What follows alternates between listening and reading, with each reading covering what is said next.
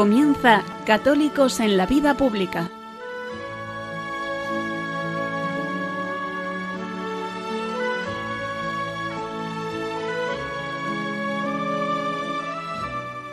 Un espacio dirigido en Radio María por Luis Zayas.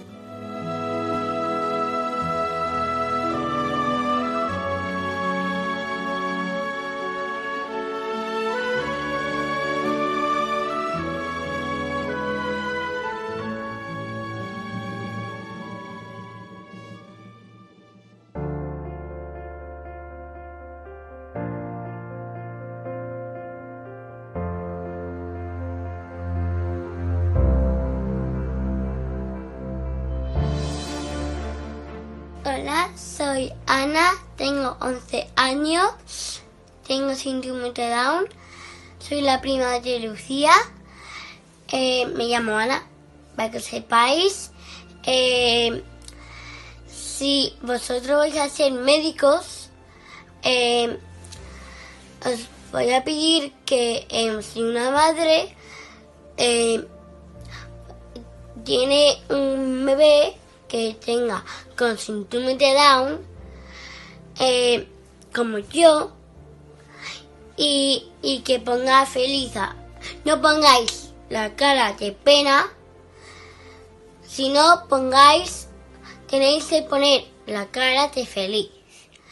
Porque van a hacer un, un niño que tiene síndrome de Down, como yo, en, que he nacido. Eh, en, en la tripa de Begoña, para que sepáis. ¿Cómo se llama mi madre? Eh, yo estoy pidiendo que Que me lo contenta que si un bebé eh, nace que tiene síndrome de Down, eh, que pongáis la cara de feliz, sí o sí. Eh, Porque por, tú eres feliz, ¿o ¿no, Ana? por favor, ¿Tú eres feliz o no? sí, ¿Tienes amigos? sí. Cuéntaselo. Em, tengo amigos, pero tengo eh, amigos de clase, ¿vale? Y un poco de mi curso. Y tengo, em, el de mi curso tengo ocho amigos, ¿vale? Que es uno eh, se llama, tengo eh, uno de mi curso que se llama Agustín. Es muy majo, muy guapo. Em, y tiene risitos. eh, y tengo a Clara del Moral eh, y a Paula Viol Bueno, y muchos más, no te muchísimo más. Eh, y también que, eh, que el bebé, como tiene síndrome de Down, que ponga feliz a todos y no os preocupéis. Doctor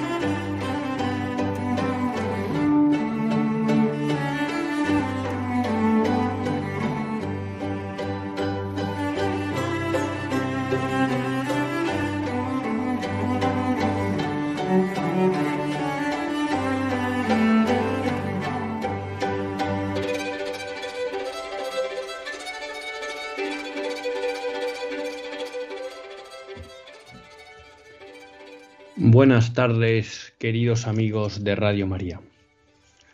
Un lunes más volvemos fieles a la cita con todos ustedes en los estudios centrales de Radio María.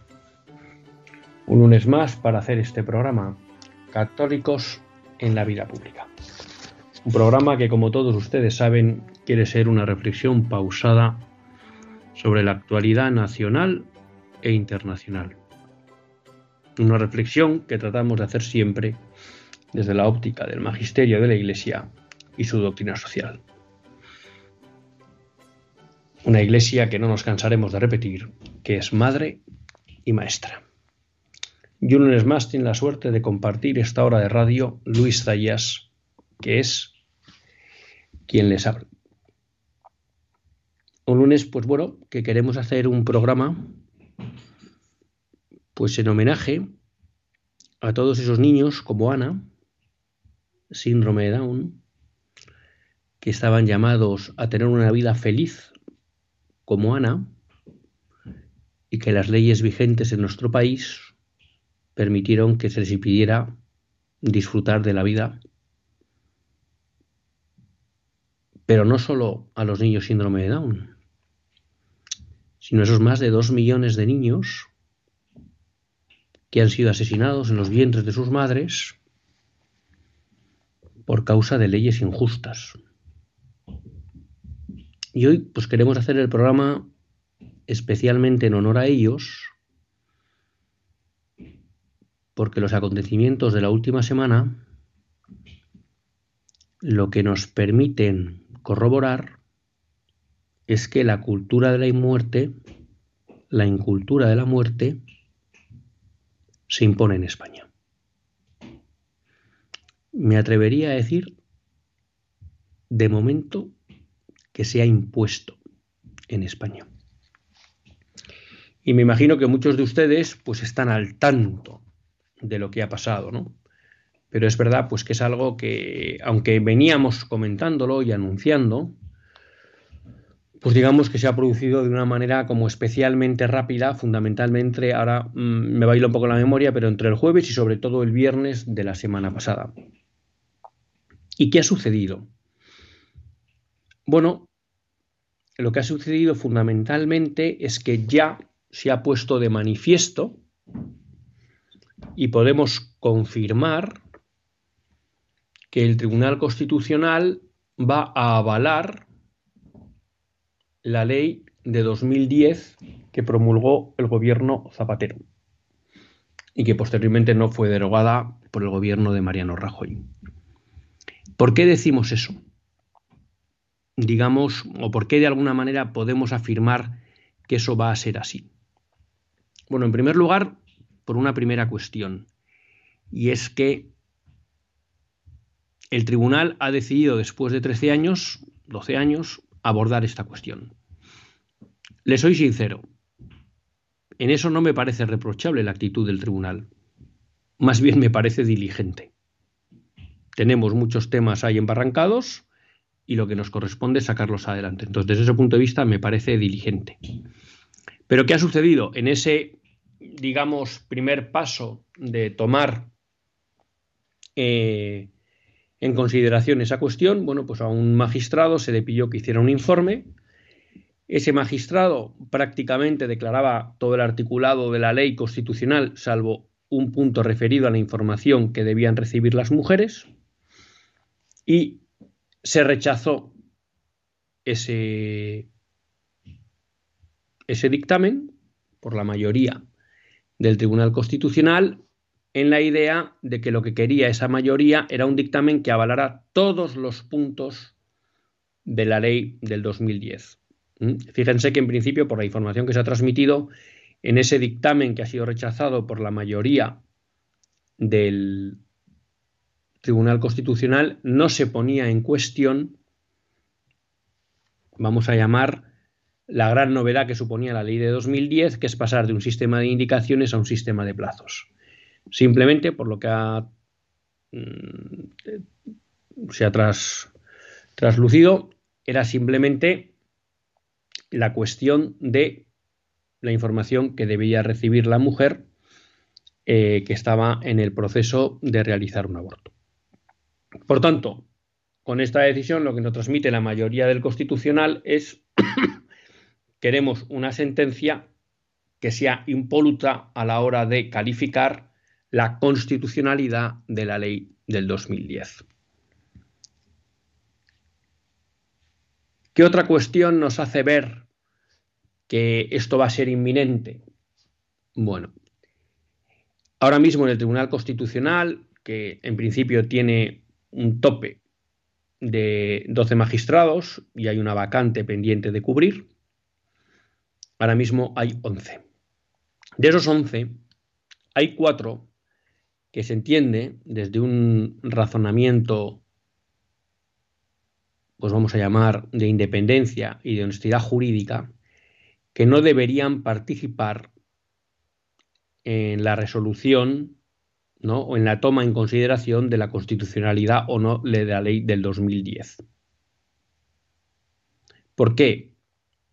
porque en el momento en que se promulgó y se preparó esa ley, de una u otra manera ya participaron en ese proceso y digamos que tomaron parte.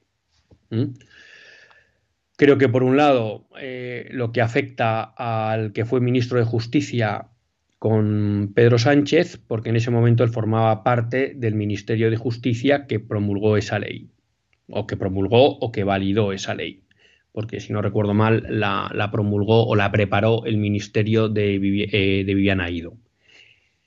Dos miembros habían estado en el Consejo General del Poder Judicial que emitió un informe sobre esa ley. Y luego el actual presidente del Tribunal Constitucional, Cándido Conde Pumpido, como fiscal general del Estado, participó en la emisión de un informe sobre la ley del 2010. Con lo cual, de alguna manera, se entiende que esos cuatro magistrados han sido parte en la elaboración de esa ley y, por tanto, no parece que puedan ser jueces de la constitucionalidad o no de esa ley, ¿no? Bueno, ¿qué hemos visto ahí también? Bueno, hubo una magistrada que ella tomó la decisión personal de abstenerse por entender que había sido parte en la promulgación de esa ley. Bueno, el Pleno tomó en consideración ese asunto y decretó que no cabía o que no tenía sentido que esa magistrada se abstuviera. Y luego el Pleno, en el que votaron los cuatro magistrados afectados, rechazó la recusación que se hacía de esos cuatro magistrados. ¿Por qué? Bueno, porque el presidente del Tribunal Constitucional y esa mayoría tiene claro que van a resolver esta cuestión y que la van a resolver en el sentido de declarar constitucional esta ley. Claro, aquí la duda que le queda a uno, uno no es jurista, ¿no? Pero sí que los recusados puedan tomar en consideración su propia recusación y votar sobre ella, pues parece llamativo. Y luego, bueno, pues de alguna manera que no se quieran guardar las formas de una supuesta independencia, de tal manera que aquellos magistrados que han estado implicados en el desarrollo o valoración de la ley en su momento de promulgación, pues se abstengan de juzgarla después, ¿no? Porque ya han sido parte. Por tanto, creo que esto lo que pone de manifiesto son dos cuestiones importantes. Una, que estamos viendo claramente lo que se denomina el activismo judicial, ¿no? ¿Qué es el activismo judicial? Es algo que siempre ha promovido eh, la visión progresista de la justicia. Eh, una visión, pues, que viene un poco del mundo del marxismo cultural. Bueno, es la idea de que nosotros estamos en la justicia para imponer nuestra visión, ¿no? En los órganos judiciales para imponer nuestra visión del mundo, no para cumplir las leyes que existen, sino en el mejor de los casos para interpretar las leyes que existen no, acorde a su literalidad, sino acorde a lo que entendemos que es el sentir mayoritario de la población. Pero eso no es lo que le corresponde a un juez, ¿no? A un juez lo que le corresponde es aplicar la ley. Bueno, por tanto, ahí estamos viendo un poco que se está forzando lo que sería un, procedimiento normal por el cual cuatro jueces deberían quedar recusados y por tanto no intervenir. ¿Qué pasa si quedan recusados, que solo habría siete magistrados que podrían eh, resolver este recurso. Problema que el quórum mínimo exigido para tratar una cuestión en el Tribunal Constitucional es de, de 8. Por tanto, si se aceptara la recusación de estos cuatro magistrados, el tribunal quedaría bloqueado. Y por ahí, la mayoría de jueces partidarios de declarar constitucional esta ley no han pasado y han dicho no. Nos saltamos lo que podría ser, aunque solo fuera una imagen de honestidad y de independencia judicial, no nos importa, y vamos a seguir adelante con la tramitación de esta ley, del recurso de esta ley, ¿no? La contestación al recurso de esta ley. Aquí también, bueno, se ha publicado, claro, que la recusación ha sido hecha por algunos antiguos parlamentarios del Partido Popular que fueron los que presentaron el recurso de inconstitucionalidad de la ley del 2010 y el argumento que ha utilizado parece ser el Tribunal Constitucional es entender que en tanto en cuanto hoy en día no son parlamentarios, no son competentes para imponer un recurso de una recusación de los magistrados. Entonces también se ha publicado, bueno, pues que parece ser que estos eh, parlamentarios no han tenido apoyo de lo que sería el grupo parlamentario y el Partido Popular para impulsar esta recusación. Vale. Por tanto, nos encontramos que con un procedimiento, creo que desde el ámbito, desde lo que sería la óptica judicial y del respeto a la independencia judicial, bastante cuestionable, tenemos un tribunal constitucional que sí que está dispuesto a resolver este recurso en un sentido claro, y es declarar la constitucional de esta ley. Claro, ahora mismo eh, no conocemos lo que va a ser el fallo definitivo, si conocemos la intención. Ya digo, porque habiendo ya un primer, eh, pues una primera sentencia, un primer borrador de sentencia discutido, no se ha considerado suficientemente eh, benévolo en la declaración de constitucionalidad de la ley. Se quiere algo más y entonces es necesario que ahora se vuelva a redactar un nuevo borrador para que lo discuta el Pleno. Claro, aquí ya digo que no, hemos conocido, o por lo menos yo no, no he conocido el borrador de sentencia que declaraba constitucional el sistema de plazos, aunque declaraba inconstitucional algún aspecto de la ley referido a la información a la mujer, a nosotros lo que eso nos escapa es cómo un tribunal constitucional que tiene una jurisprudencia, vamos a llamar, consolidada, en la que defiende que tiene que haber una protección del derecho a la vida del embrión. Ahora, existiendo esa propia jurisprudencia del tribunal, puede decidir que cabe que haya unos meses en que esa protección no opere. Mm. Ya saben todos ustedes que la sentencia de 1985, que desde mi punto de vista fue bastante falaz, y que siempre les he explicado que creo que contraviene el espíritu de la Constitución, porque es claro que la redacción del artículo 15 que se hizo y que fue modificada, fue modificada por un grupo de parlamentarios que lo que trataban de evitar es que la primera redacción, todas las personas tienen derecho a la vida, pudiera permitir el aborto en España.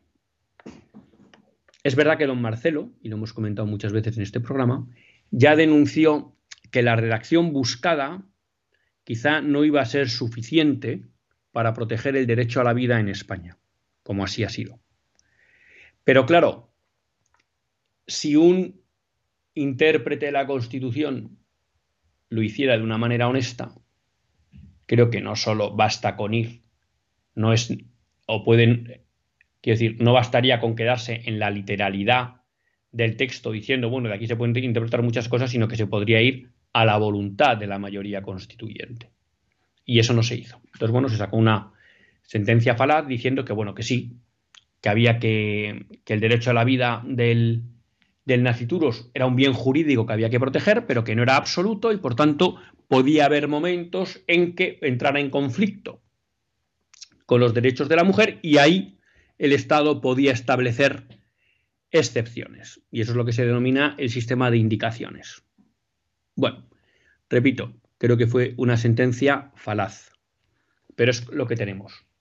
Entonces, ahora lo que es llamativo y, de alguna manera esa,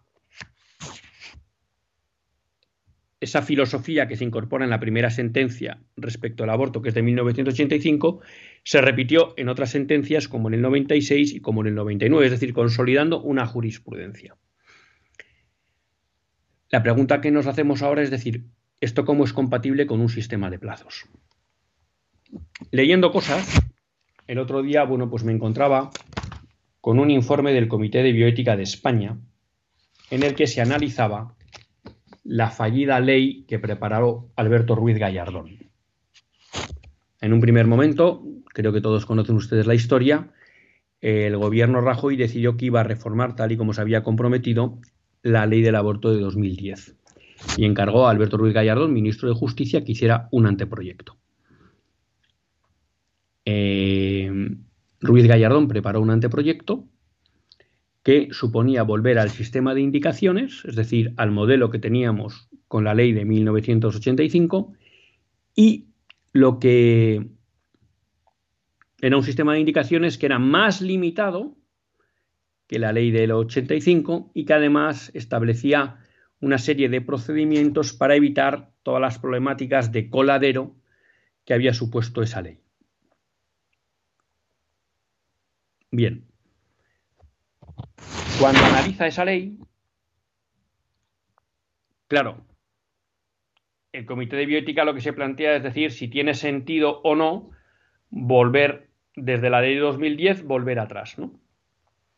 Y entonces, eh, en su análisis, el comité de bioética recoge lo que es la doctrina del constitucional. Me van a perdonar, pero vamos a intentar un poco pues explicarlo. A lo mejor esto hace un poco árido el programa, pero yo creo que merece la pena que todos cojamos criterio. Repito, esto no es un criterio moral, esto es un criterio jurídico, que creo que parte de una sentencia falaz, que es la de 1985, pero que digamos que si aceptamos el juego del Estado de Derecho liberal, bueno, pues como tenemos una sentencia que establece una serie de requisitos, al menos lo que le vamos a pedir al Tribunal Constitucional es que sea coherente con esas sentencias que él mismo ha dictado.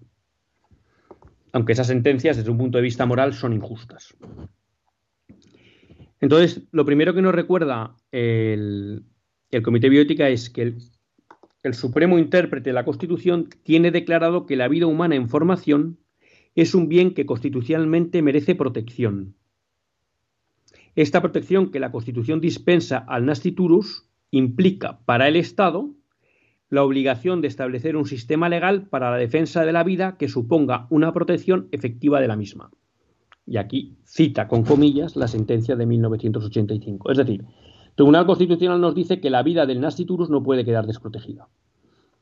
También ha declarado que la vida humana es un devenir, un proceso que comienza con la gestación, en el curso del cual una realidad biológica va tomando corpórea y sensitivamente configuración humana, que termina en la muerte. Es un continuo sometido por efectos del tiempo a cambios cualitativos de naturaleza somática y psíquica que tienen un reflejo en el estatus jurídico y político y privado del sujeto vital.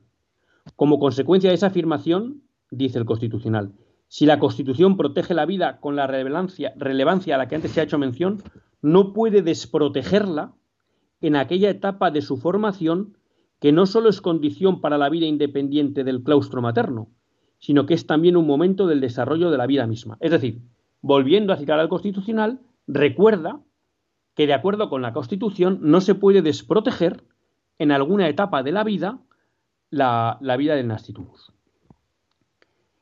Dice además el Comité de Bioética, el fundamento jurídico séptimo de la sentencia de 1985 establece la protección que la Constitución dispensa al nasciturus implica para el Estado dos obligaciones.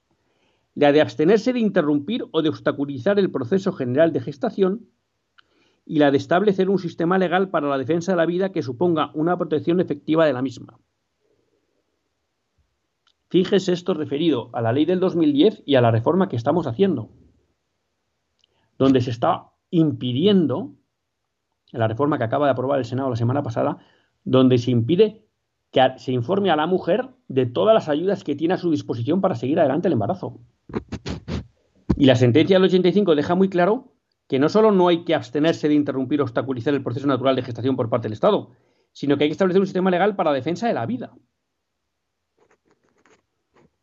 Entonces dice el Comité de Bioética, como ya informó el Consejo Fiscal en su estudio del anteproyecto de la Ley Orgánica D2-2010, la de Zapatero, el sistema de interrupción del embarazo a petición de la mujer durante las primeras 14 semanas, que se corresponde con el sistema de plazos, no puede considerarse una verdadera protección efectiva de la vida del nasciturus, en la medida que en dicho supuesto la vida del nasciturus será eliminada, no por entrar en colisión con otros valores, sino por la exclusiva voluntad de la embarazada. En consecuencia, el sistema de plazos que se adoptó en la legislación vigente no exige que para la supresión de la vía nasciturus sea preciso que exista una situación de conflicto con otros bienes jurídicos. De esta forma, uno de los bienes jurídicos dignos de protección no sería suficientemente valorado. Es decir, que si aceptamos la falacia del Tribunal Constitucional del 85, que el propio Constitucional lo debería aceptar porque es su propia doctrina, de que como existen dos bienes jurídicos que entran en conflicto, ahí podría caer la protección de uno de ellos. Pero claro, si usted va a un sistema de plazos en el cual lo que usted dice es simplemente la mujer aborta durante las 12 primeras semanas cuando quiera, o durante las primeras 14, ahí lo que usted está negando lo está dando siempre, aunque no haya conflicto. Por tanto, esto es incoherente con lo que pide el Tribunal Constitucional en su jurisprudencia.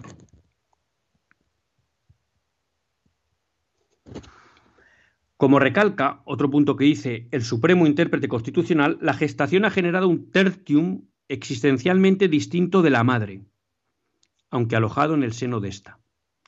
En su virtud el aborto se considera un caso límite en el ámbito del derecho, y el legislador puede tomar en consideración situaciones características de conflicto. Esa situación de conflicto, y cita al Tribunal Constitucional, no puede contemplarse tan solo desde la perspectiva de los derechos de la mujer o desde la protección de la vida en nasciturus. Ni ésta puede prevalecer incondicionalmente frente a aquellos, ni los derechos de la mujer pueden tener primacía absoluta sobre los derechos de nasciturus, dado que tal prevalencia, supone la desaparición, en todo caso, de un bien no solo constitucionalmente protegido, sino que encarna un valor central del ordenamiento constitucional. Claro, lo que está diciendo aquí el Tribunal Constitucional es decir, usted no puede decidir que el naciturus no tiene derecho durante una serie de semanas y que todo depende de la decisión de la mujer, que eso es lo que es un sistema de plazos.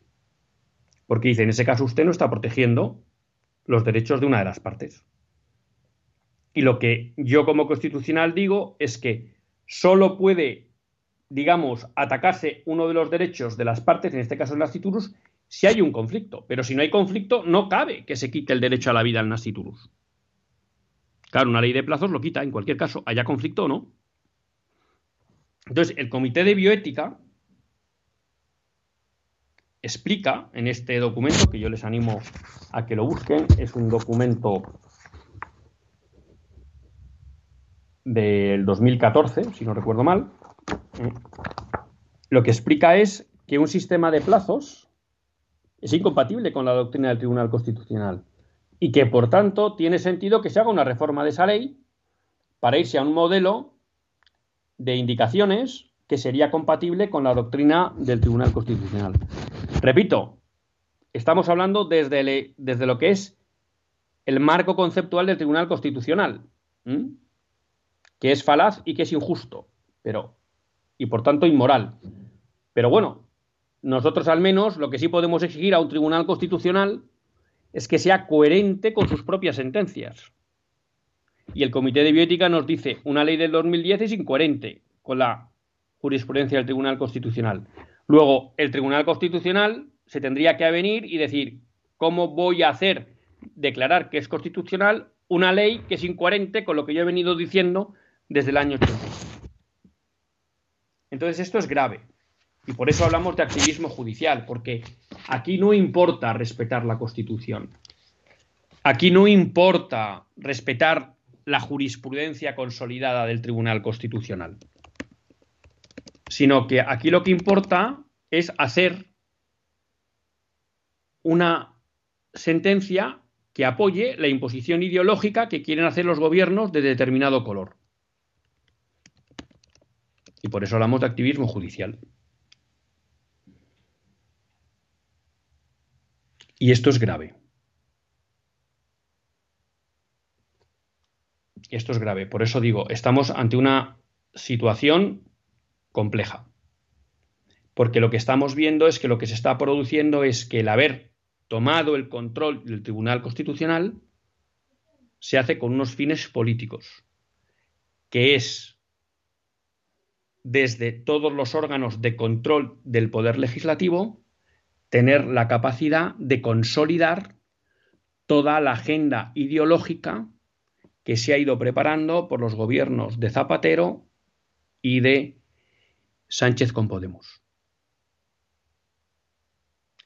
Por eso el interés permanente en que se renovara el Tribunal Constitucional, porque lo que interesaba era tener este control para garantizar la pervivencia de la agenda ideológica. Y no se olviden de una cosa, esto es grave porque las leyes transforman las sociedades.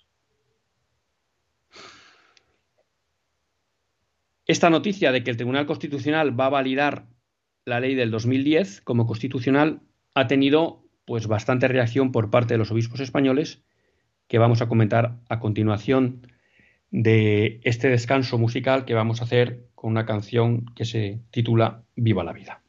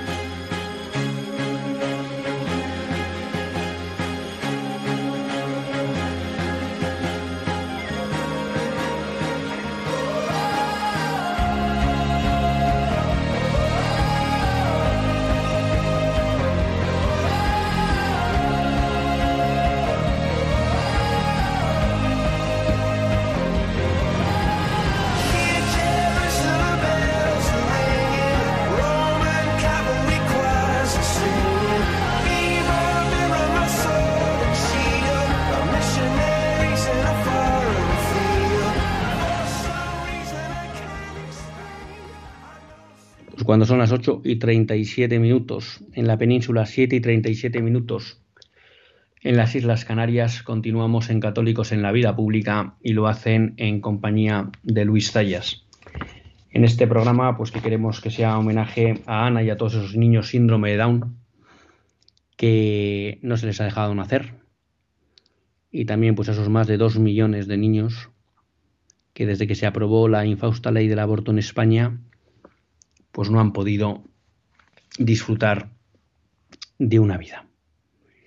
Les decía que esta noticia de que el Tribunal Constitucional iba a avalar la ley de 2010 ha tenido mucho eco, ha tenido mucho eco eclesial. En primer lugar, la conferencia episcopal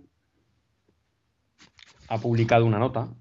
Después de 13 años, el Tribunal Constitucional ha rechazado la ponencia declarada que declaraba inconstitucional la ley orgánica de 2010 10 de salud sexual y reproductiva, la interrupción voluntaria del embarazo y ha pedido una nueva ponencia. Ya digo, declaraba inconstitucional algunos aspectos, pero no, no el sistema de plazos.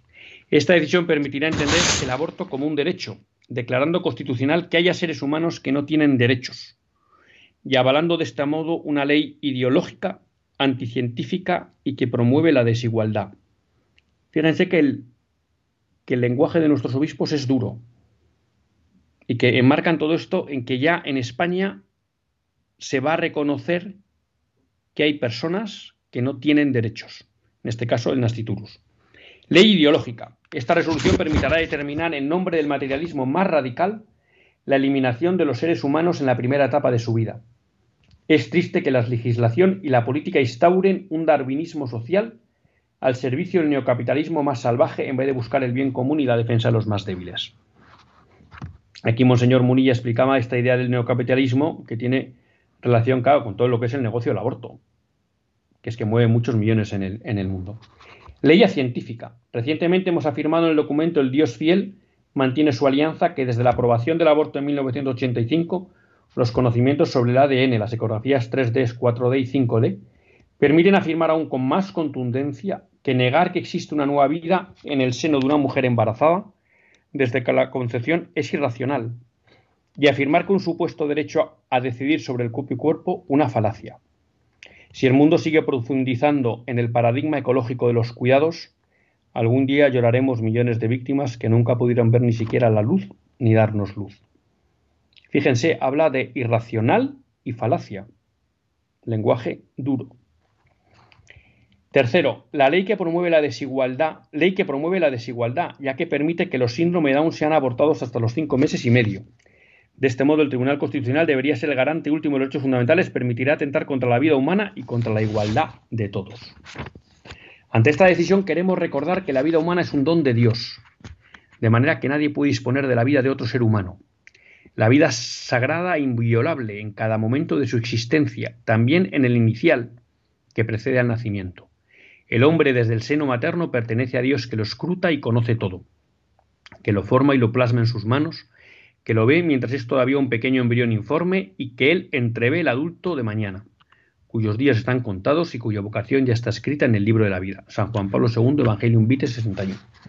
La historia nos enseña que cada vez que el ser humano se ha cuestionado la dignidad o el valor de ciertas vidas humanas, por distintos motivos, como por ejemplo la raza, el color de la piel o las creencias, se ha equivocado gravemente. Del mismo modo es un lamentable error cuestionar la dignidad de la vida humana en función de la edad. Aquí, bueno, no viene ahora el caso, ¿no? Pero podemos recordar cómo el nazismo fue el primer régimen que aprobó la eutanasia, como el comunismo fue el primer régimen que aprobó el aborto en Rusia. Como iglesia solo podemos ser voz de los sin voz, haciendo resonar el grito silencioso de tantas vidas humanas que claman desde el seno de sus madres, pidiendo justicia para que se respete su derecho a vivir. Esto no significa en ningún sentido abandonar a las mujeres que tienen problemas para seguir adelante con el embarazo. Me atrevería a decir que casi exclusivamente el mundo católico es el que apoya a las mujeres que quieren seguir con el embarazo. Al contrario, queremos estar a su lado acogiéndolas y ofreciéndoles una ayuda integral. A su vez nos dirigimos a aquellas mujeres que han abortado voluntariamente con el deseo de recordarles que en el rostro misericordioso de Jesús encontrarán consuelo y esperanza.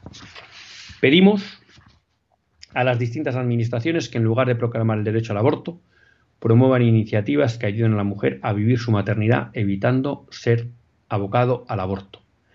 Bueno, pues aquí les meto la coletilla de que lo que han decidido todos los partidos políticos, excepto vos en el Senado la semana pasada, es incluir una enmienda que lo que pedía en la ley es que no se pudieran establecer protocolos que informaran a las mujeres eh, en riesgo de aborto. Y luego acaban con una cita de San Juan Pablo II. Por tanto, ven que es una nota, que es una nota dura. Luego, Monseñor Mazuelos, que es el presidente de la Subcomisión Especial para la Familia y Vida, también ha tenido unas palabras dudas. Yo leo aquí una nota de Infocatólica en la que dice que el obispo, Monseñor Mazuelo, sostiene que es triste ver cómo el Constitucional se ha apañado para avalar una ley injusta, ideológica y contra la ciencia, que le quita la dignidad y el respeto a la vida a ciertos seres humanos. Fíjense que un poco en la línea de lo que hemos hablado, el Monseñor Mazuelos habla de apaño. Se ha apañado apaño. Le recordamos al tribunal que cuando se ha puesto en duda ciertas vidas humanas tenían dignidad a lo largo de la historia, siempre ha terminado pidiendo perdón. Mi consuelo es también saber que por ellas terminarán pidiendo perdón esta barbaridad por el derecho al aborto.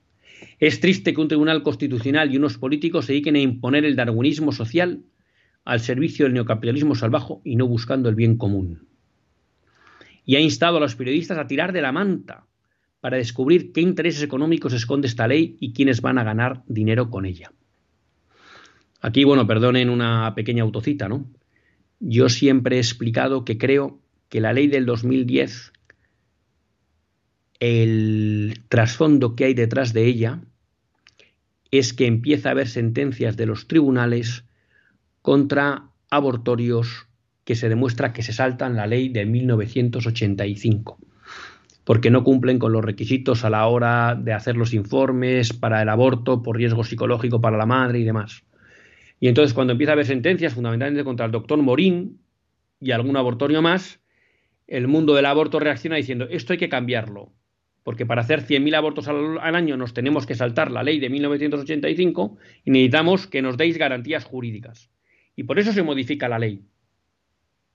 Porque de hecho la gente dice, bueno, si con la ley no ha, no ha crecido el número de abortos, claro, porque como se aplicaba la ley de 1985 era un coladero absoluto. Por tanto, no hacía falta cambiar la ley para que hubiera más abortos en España. El problema era que como se saltaban la ley para que hubiera 100.000 abortos en España, ahora lo que hemos hecho es una ley en la que sigue habiendo 100.000 abortos, ahora 90.000, pero no nos la saltamos. Es decir, lo que se ha buscado es proteger a las clínicas no a las madres, no a las mujeres, ni siquiera dar la posibilidad a aquellas mujeres que no querían abortar, que, que, querían abortar y no podían por la ley que lo pudieran hacer, porque como la ley no se aplicaba, que abortaba el que quería. España es el paraíso del aborto. Lo que se ha hecho es, vamos a llamar así, legalizar lo que era una situación de hecho, pero que si los movimientos pro vida, como, como empezaron a hacer, empezaban a hurgar, podían meter en problemas al mundo del aborto a los empresarios del aborto. Y yo creo que ese es el fin por el que se cambia la ley. Dice también, ha habido unas declaraciones de Monseñor García Magán, que es el, el secretario general y portavoz de la Conferencia Episcopal, el Tribunal Constitucional, garante de nuestros derechos, entre ellos el fundamental la vida, ha definido que solo protege los derechos de los nacidos. En España hay seres humanos a los que no se reconocen derechos humanos. Pero no solo ellos. ¿Eh? Monseñor Omeya, día de incoherencia, proteger la vida de los animales y olvidamos cuidar la vida del ser humano en sus momentos de máxima fragilidad. Oro para que el Señor ilumine las conciencias de los que han de tomar decisiones políticas y jurídicas. ¿Por qué dice esto, Monseñor Omeya? Porque ahora mismo se está tramitando la ley de bienestar animal, que va a conceder derechos a las crías no nacidas de animales que no se conceden en la legislación española a los bebés no nacidos. Don Carlos Osoro, es triste comprobar que la vida es, que es lo más sagrado, se pone en cuestión en su origen. Defenderla y promoverla es misión y tarea. Monseñor Luis Argüello, primero fue evitar el aborto clandestino, luego despernalizarlo en tres supuestos. Después el tercer supuesto se transforma en coladero. Sigue el terrible salto cualitativo de transformarlo en derecho.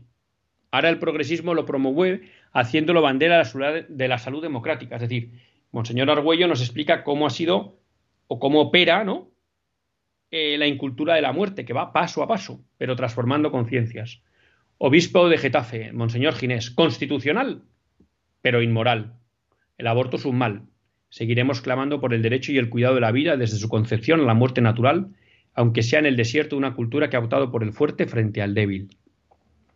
Monseñor Munilla, oh principio de no contradicción, ¿ha sido abolido o estamos ante una prevaricación? En 1985 el Tribunal Constitucional reconoció el derecho a la vida en naciturus. ¿Y ahora avala la constitucionalidad de una ley que permite abortar libremente a las 14 semanas? Señores magistrados, también Monseñor Murilla, el derecho a la vida es preconstitucional. Claro, por eso decíamos que la sentencia del 85 es falaz. El derecho a la vida no cabe, ¿eh? el derecho a la vida del inocente no cabe negarlo. Monseñor San Montes, la prisa por introducir leyes ideológicas que van contra la vida no nacida o terminal, contra la familia de hombre y mujer abierta a los hijos, contra la verdad antropológica, desnuda a sus fautores y se retratan en su batollo de odio contra el hombre y contra Dios. Pedirán perdón. Monseñor Montes, obispo de Oviedo. Monseñor Sainz Meneses, obispo, arzobispo de Sevilla. La vida es un don de Dios, la vida humana desde su inicio hasta su término desde la concepción hasta la muerte natural, tiene valor sagrado que hemos de respetar y defender. Monseñor Gil Tamayo, arzobispo de Granada, recuerda una cita de Evangelium Vitae. Con la autoridad conferida por Cristo a Pedro y a sus sucesores en comunión con los obispos, confirmo que la eliminación directa y voluntaria de un ser humano inocente es siempre gravemente inmoral y nunca puede ser lícita, así de claro y vinculante.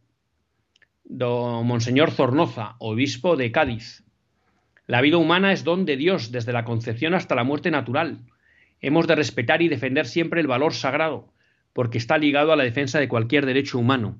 El aborto es inmoral, un mal que refuerza el egoísmo individualista e insolidario. Monseñor Carrasco, ah, obispo de Lugo. Observamos la ausencia de debate sobre el centro de la cuestión del aborto. Si se trata o no de matar a un ser humano diferente de su madre a pesar de estar en su seno, en momentos tempranos a su desarrollo. Se silencia porque no es posible negar el hecho razonablemente. Monseñor Cerro, arzobispo de Toledo, nos entristece profundamente la decisión de la mayoría de los jueces del Tribunal Constitucional reconociendo el aborto como un derecho. Uno de los pilares de nuestro ordenamiento es el derecho a la vida de todos, particularmente de la de los más vulnerables. Bueno, y aquí eh, como ven, ha habido una riada de obispos eh, manifestando su dolor, incompresión y la injusticia de esta sentencia que se espera del Tribunal Constitucional. Y aquí, pues yo creo que hay que recordar una vez más eh, la clarividencia de Monseñor Marcelo, ¿no? Cuando en su costa pastoral dijo, en relación con el aborto, no se ha conseguido la claridad y seguridad necesarias. No se vota explícitamente este crimen abominable. La fórmula artículo 15, tienen, todos tienen derecho a la vida, supone para su recta intelección una concepción del hombre que diversos sectores parlamentarios no comparten. ¿Va a evitar esta fórmula que una mayoría parlamentaria quiera legalizar en su día el aborto? Aquellos de quien dependerá en gran parte el uso de la Constitución han declarado que no. Esto fue unas declaraciones de Peces Barba, ¿no? Diciendo que, bueno, que estaba muy bien lo del artículo 15, pero que ellos lo interpretarían como quisieran. Bueno, pues no solo es que no haya protegido la vida, es que hemos llegado a que con esta constitución el aborto se va a considerar un derecho en España. Este es el primer hecho grave. Un tribunal constitucional que me estoy comiendo el programa y les tengo muchas cosas que contar. Pero vamos rápido. El segundo, el segundo hecho grave que ha pasado es que se ha puesto de manifiesto que hay un consenso político de los dos partidos mayoritarios Partido Socialista y Partido Popular para mantener el sistema de plazos y la idea de que el aborto es un derecho. Me voy al debate, que no es un periódico eh, dudoso de ser contrario al Partido Popular, titula Feijó sobre el aborto, una ley de plazos es correcta y por tanto constitucional. Y hay muchos titulares de medios de comunicación donde salen las declaraciones de, de Feijó diciendo que él considera que la ley de plazos es acorde. Es verdad que hay alguna persona del Partido Popular que ha venido a decir que los estatutos del Partido Popular reconocen la defensa de la vida y que por tanto el presidente no puede fijar una posición del partido contraria a la de los estatutos. ¿Qué quieren que les diga? No sé qué piensan ustedes. Yo pienso que va a prevalecer la posición de Feijo. Por tanto, esto es importante. Porque ahora lo que nos encontramos es que los dos partidos mayoritarios, y en principio los, dos partidos que parece que son los únicos capaces de tener el presidente del gobierno en España, están de acuerdo en mantener el aborto como un derecho. Y esto, bueno, pues ha tenido también alguna reacción de Monseñor Luis Argüello. La cuestión del aborto y el giro de Feijo no es una cuestión de duros o blandos, de laicos o creyentes, ni es primordialmente guerra cultural aunque lleve a ella. Es hacer de la defensa de la vida y de la ayuda a la familia clave ética y política de un proyecto de bien común. Por tanto, aquellos que no hacen de la defensa de la vida el centro, pues no promueven el bien común. Monseñor Munilla eh, ha dado un paso más y se ha preguntado si en recta conciencia se puede votar a estos dos partidos, al PSOE y al Partido Popular, que son dos partidos que apoyan que el aborto sea un derecho en nuestro ordenamiento jurídico. Bueno, pues ahí queda la pregunta para que ustedes la, diluciden. Eh, claro, riesgo de esto caer en la desesperanza, pensar que no se puede hacer nada. Me quedan tres minutos de programa y, aunque voy a ir muy rápido, pero de esto tenemos que hablar. Eso sí, hago un lapsus para que no se me olvide. Acuérdense de Siria. El otro día en Radio María, eh, un obispo pedía ayuda para los cristianos en Siria porque la eh, ayuda internacional está volcada con Turquía. Acuérdense de Siria. Bueno, pues ¿qué hacer en este momento? Pues miren, les transmito algunas ideas que comparto con ustedes. Hacer del aborto un debate presente, que no muera, en todos nuestros entornos. Y de la defensa de la vida, poner en valor la vida, el don de los hijos, el cuidado de la vida, incluso de la vida doliente. Segundo, luchar por cada vida. A lo mejor ahora no tenemos capacidad de cambiar la ley. A lo mejor no hay partidos que estén dispuestos a cambiar la ley. Aunque tendríamos que intentar que los hubiera. Pero podemos luchar por las vidas. Podemos ayudar a muchas mujeres a que no aborten. Las mujeres no quieren abortar, y se lo digo yo en primera experiencia. La gran mayoría de las mujeres no quieren abortar. Red Madre tiene la experiencia de que al 90% de mujeres que les ofrecen ayuda cambian su decisión de abortar. Yo les puedo hablar de una persona muy cercana que en menos de tres meses rescató siete personas de las puertas del Adator. Y no fue todos los sábados. A lo mejor fue diez días. Pues en diez días rescató siete vidas. ¿Eso qué demuestra? Que las chicas no quieren abortar. Pero también demuestra que muchas mujeres hoy en España, cuando se quedan embarazadas, les meten en un túnel que parece que la única luz que hay al final del túnel es el aborto. Y les llevan con orejeras por ese túnel. Su familia, las administraciones públicas, sus novios, los padres del hijo, malas compañías, malos consejeros. Pero que cuando encuentran a alguien que les da una mano, entonces creo que tenemos que estar cerca de esas mujeres. Habrá quien tenga vocación para ser rescatador, que sea rescatador. Habrá quien tenga vocación de oración, pues que anime las campañas de 40 días por la vida. Habrá quien se tenga vocación de ayudar a esas mujeres, pues se convierta en ángel, Habrá quien no tiene vocación de nada, pero que puede dar dinero a estas asociaciones pro vida, que se las ven y desean para tener medios. Que en Madrid, por ejemplo, que es una realidad que conozco bien, hacen falta pisos para acoger a mujeres en riesgo de aborto. Pero claro, para esos pisos hace falta dinero. Y hacen falta voluntarios que los puedan cuidar y que las puedan seguir. ¿Les vamos a dejar solas?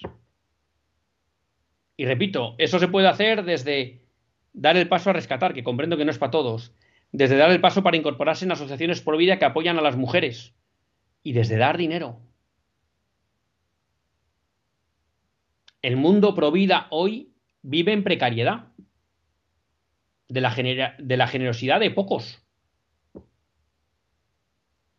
Hagamos que haya un gran movimiento pro vida, potente.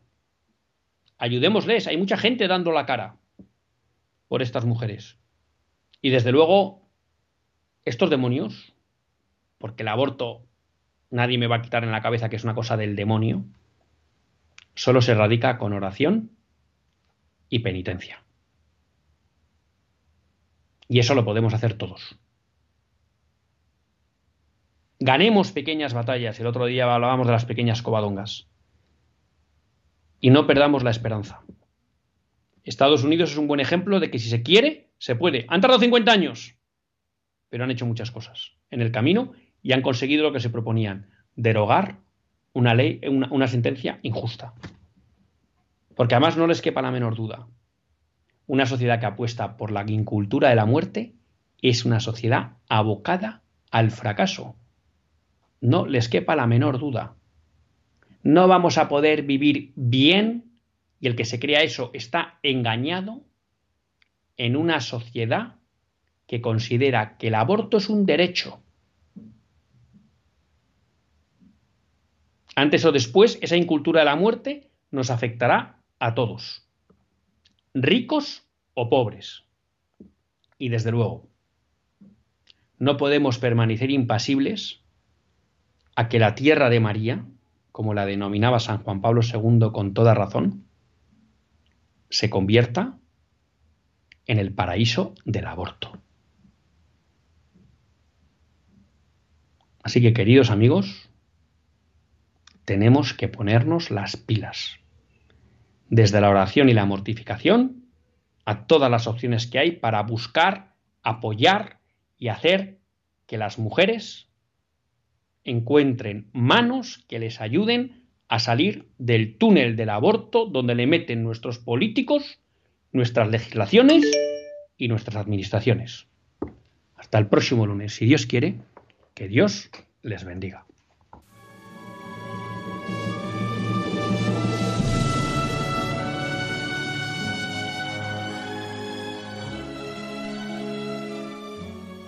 Así concluye Católicos en la Vida Pública, un programa que dirige Luis Zayas.